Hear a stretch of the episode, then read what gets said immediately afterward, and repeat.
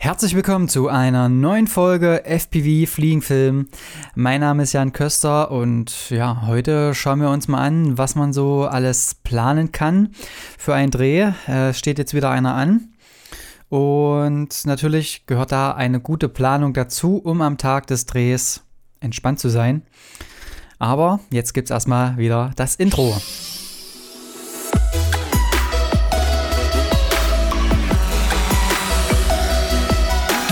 Jawohl, also herzlich willkommen nochmal. Ähm, heute soll es nochmal darum gehen, ja, wie bereite ich mich jetzt vor? Ähm, ich hatte ja letzte Woche darüber gesprochen, dass wir einen Dreh jetzt geplant hatten, das letzte Wochenende. Ja, den, der war ja so ein bisschen in der Schwebe wegen dem Wetter und wir mussten ihn tatsächlich dann abbrechen. Oder, oder nicht abbrechen, sondern erstmal verschieben. Wir waren also gar nicht da. Ähm, Wind, Regen, starke Windböen und da haben wir einfach entschieden, ja, das machen wir jetzt nicht. Und natürlich gehört auch sowas ja, zu so einer Planung dazu, wenn man das kann, äh, solche Ausweichtermine schon mal zu definieren, weil nichts ist schlimmer als zu planen, nur einen Tag zu haben und dann passiert es halt, dass es wirklich regnet, einfach, einfach das Wetter nicht dazu da ist, um zu fliegen, weil das ist nun mal aktuell der Hauptgrund, warum, warum ich, warum wir gebucht werden. Äh, das, sind, das sind nun einfach mal die, die FPV-Drohnen-Shots. Und da muss natürlich dann auch alles passen und deswegen haben wir uns ja kurz vorher nochmal verständigt. Man fiebert natürlich auf den Tag hin und hofft, dass der Wetterbericht nochmal eine, eine Wendung macht, aber der Trend war dann doch eindeutig und es hat sich auch bestätigt, dass Samstag Regen und Wind da war. Ja, deswegen ähm, dieses Wochenende natürlich, äh, wenn ich jetzt hier auf, den Wetterbericht schaue, ähm, da gehe ich gleich nochmal ein, welche Seite ich da nehme, äh, dann ja, geht es direkt natürlich wieder ins andere Extrem. Und zwar äh, Kälte. Kälte, Kälte, Kälte. Ähm, und ich gucke jetzt gerade, es ist sogar teilweise mal kurz Schnee angesagt. Äh, bin ich mal gespannt, aber nur wirklich ganz kleines Niesel. Ein bisschen. Ähm, ja, ne, man kann sich nicht immer aussuchen. Im März denkt man natürlich, es kann auch schon mal wärmer sein. War es ja auch schon. Aber ja, ich nehme euch da auf jeden Fall weiterhin mit.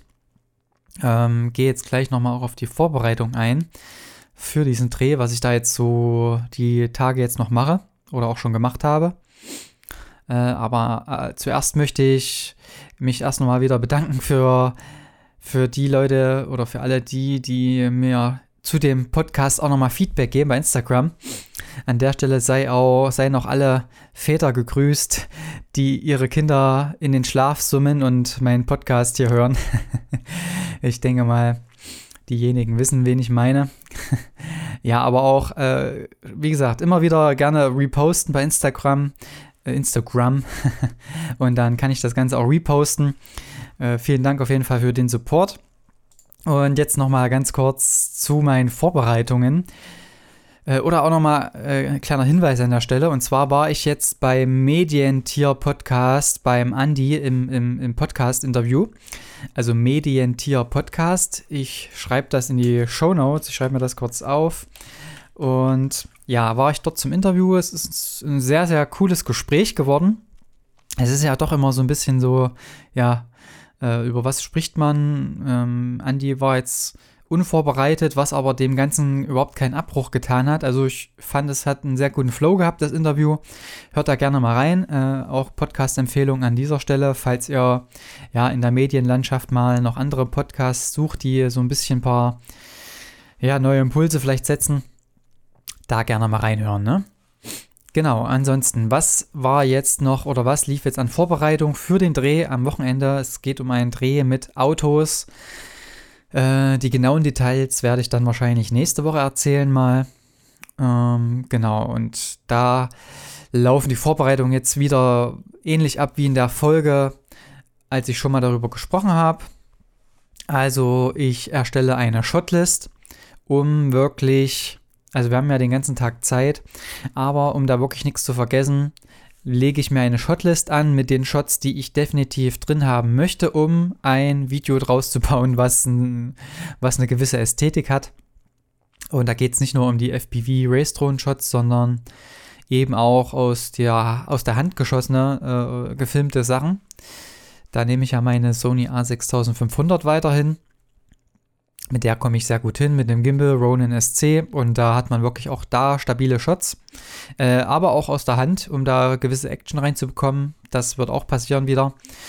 Genau, dann geht es auch weiter über das Drehbuch wieder. Äh, also wir haben da uns so eine ganz kleine Side-Story ausgedacht, weil ja, man muss dann schon die Leute irgendwo packen, einfach nur so ein Film.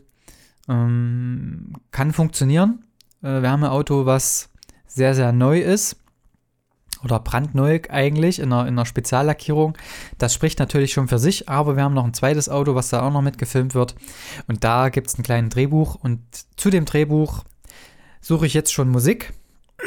Also so ganz grob die Musikrichtung habe ich im Kopf. Plus eben dann die passenden Bilder. Äh, und je mehr Musik ich vorher schon habe, kann ich mir auch die Bilder besser im Kopf ausdenken und danach hin auch die Shotlist erstellen. Ne? Das ist also, das ist alles miteinander verbunden. Genau, dann habe ich weiterhin jetzt erstmal alle SD-Karten wieder leer gemacht. Also man hat da ja doch so ein bisschen, ja, manchmal noch SD-Karten, die eben noch, ja, Footage drauf hatten oder aus der Videobrille die DVRs noch drauf hatten. Das habe ich jetzt auch alles mal gelöscht, um da wirklich komplett frei zu sein und auch die SD-Karten zu tauschen. Das hatte ich ja auch in den ein oder anderen Folge schon mal gesagt, dass man, dass das Sinn macht, um da einfach eine Datensicherheit vor Ort hinzubekommen, ohne aktiv die Daten zu sichern. Genau, dann habe ich jetzt auch schon die Akkus für die Kameras geladen, also GoPro und die normale Kamera. Da habe ich mittlerweile auch etliche, etliche Akkus äh, vorhanden. Also das kann auch schon mal ein bisschen dauern. Äh, deswegen kann man das auch schon vorher laden. Theoretisch sollten die Akkus dann über den Tag hin reichen. Aber äh, Ladegerät nehme ich trotzdem immer mit. Da habe ich jetzt auch noch eins, wo ich noch. Halt, das leg ich mir. Genau, das muss ich nämlich noch machen. ich habe nämlich für, fürs Auto äh, einen Adapter mir geholt, der ist aber leider nicht ganz der richtige, den muss ich noch umlöten oder um, umstecken, damit ich auch am Kfz-Stecker vom Auto laden kann dann vor Ort, äh, wenn man dann eben mal nicht immer an Strom kommt. Genau. Ja, und ansonsten äh, wird morgen dann richtig gepackt. Äh, da wird sich das ganze Equipment nochmal angeschaut, äh, alles in den Rucksack gepackt, gegebenenfalls neue Propeller draufgebaut, äh, draufgebaut und am Freitag geht es dann hoch. Also die Anreise ist ein Tag vorher, um wirklich am Samstag von Sonnenaufgang bis Sonnen Sonnenuntergang das Licht und das Wetter mitzunehmen. Natürlich ist bei so einer Planung auch Wetter wichtig, Location wichtig. Da wurde in dem Fall für die Location schon Vorarbeit geleistet für uns. Weil natürlich äh, das eine Location ist, wo wir, oder wo ich auch noch nicht war. Und da ist es natürlich gut, wenn man auf die Erfahrung von jemandem zurückgreifen kann, der da schon mal war, der vielleicht auch so eine Perspektive schon gesehen hat. Äh, und deswegen ist das schon abgenommen worden, was die Location-Suche angeht. Aber da äh, gebe ich gleich auch nochmal einen kleinen Tipp, wie ich das sonst mache. Genau, und dann halt, ja, die Flüge vorbereiten. Also, wenn die Location steht, wirklich auch mal schauen. Äh, da gehe ich jetzt wirklich mal ein hier. Äh, AirMap heißt die App zum Beispiel, die ich nutze zum Vorbereiten, ob in dem Bereich, wo ich fliege, ähm, es überhaupt erlaubt ist, was Naturschutz angeht, was Flughafen angeht, was Bundesstraßen angeht. Äh, und zwar heißt es airmap.com. Das gibt es auch als, als App. Und da kannst du wirklich deinen dein Ort eingeben und da siehst du wirklich mit einer schönen Web-Oberfläche oder auch in der App wirklich eine schöne Oberfläche, siehst du direkt die Bereiche markiert, die eben Flugverbotszonen sind oder nicht direkt vielleicht Verbot, aber zumindest äh, beantragungspflichtige Locations. Äh, bei unserem Dreh ist jetzt so, dass vieles in der Natur ist und sogar das Ganze so ist, dass wir in keinen Bereich dort reinfallen. Zumindest nicht aktiv. Es sind also ein paar Zonen in der Nähe, aber das ist nichts, wo wir durchfliegen müssen.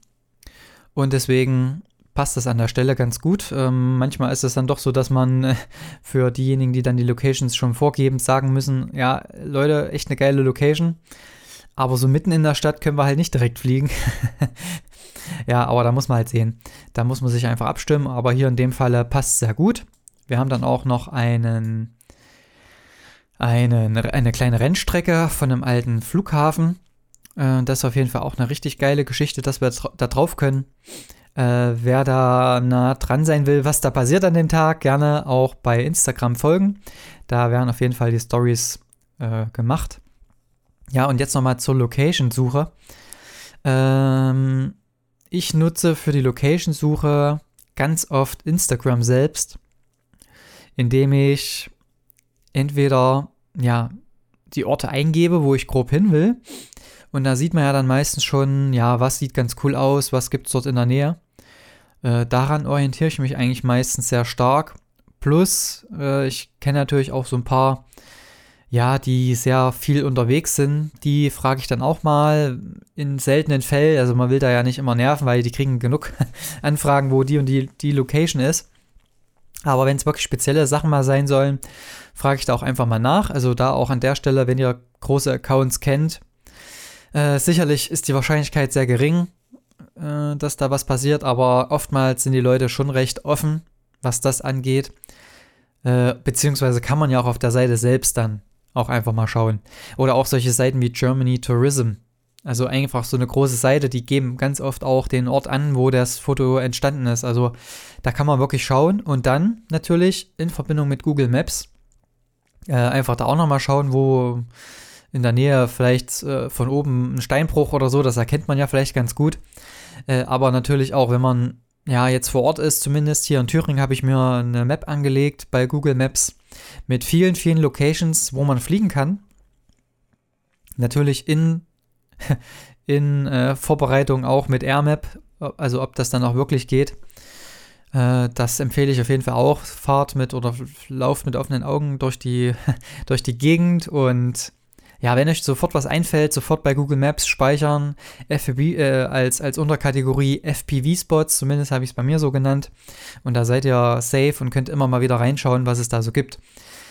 Genau. Und dann war auch noch die Frage, wie ich es dann mache mit dem Wetter. Ne, weil ich habe ja gesagt, wir schauen immer nach dem Wetter, nach dem Wetter. Äh, da sind wir natürlich nicht auf wetter.com unterwegs. Also klar, die geben vielleicht eine grobe Orientierung, aber ich nutze dafür eigentlich in immer Kachelmann-Wetter. Ähm, der eine oder andere wird jetzt lachen, weil ich das immer mal wieder sage und das so äh, komisch klingt. Aber es ist einfach so, dass es leider, so wie ich es jetzt mitgekriegt habe, oder ich habe es noch nicht gesehen, ist leider nur webbasiert. Also es gibt keine App dazu.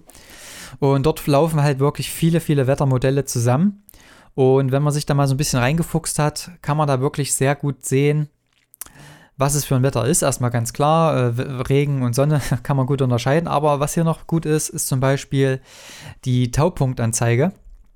Und die ist halt wichtig, wenn man zum Beispiel einen Dreh haben möchte, einen Spontandreh mit Nebel, um da eben zu sehen, ist die Wahrscheinlichkeit hoch oder ist die Wahrscheinlichkeit überhaupt da? Und da muss halt der Taupunkt über der eigentlichen Temperatur sein oder zumindest sehr, sehr in der Nähe. Und da kannst du eigentlich schon davon ausgehen, dass es Nebel geben wird. Das sind so ein paar kleine Punkte, die es hier äh, gibt.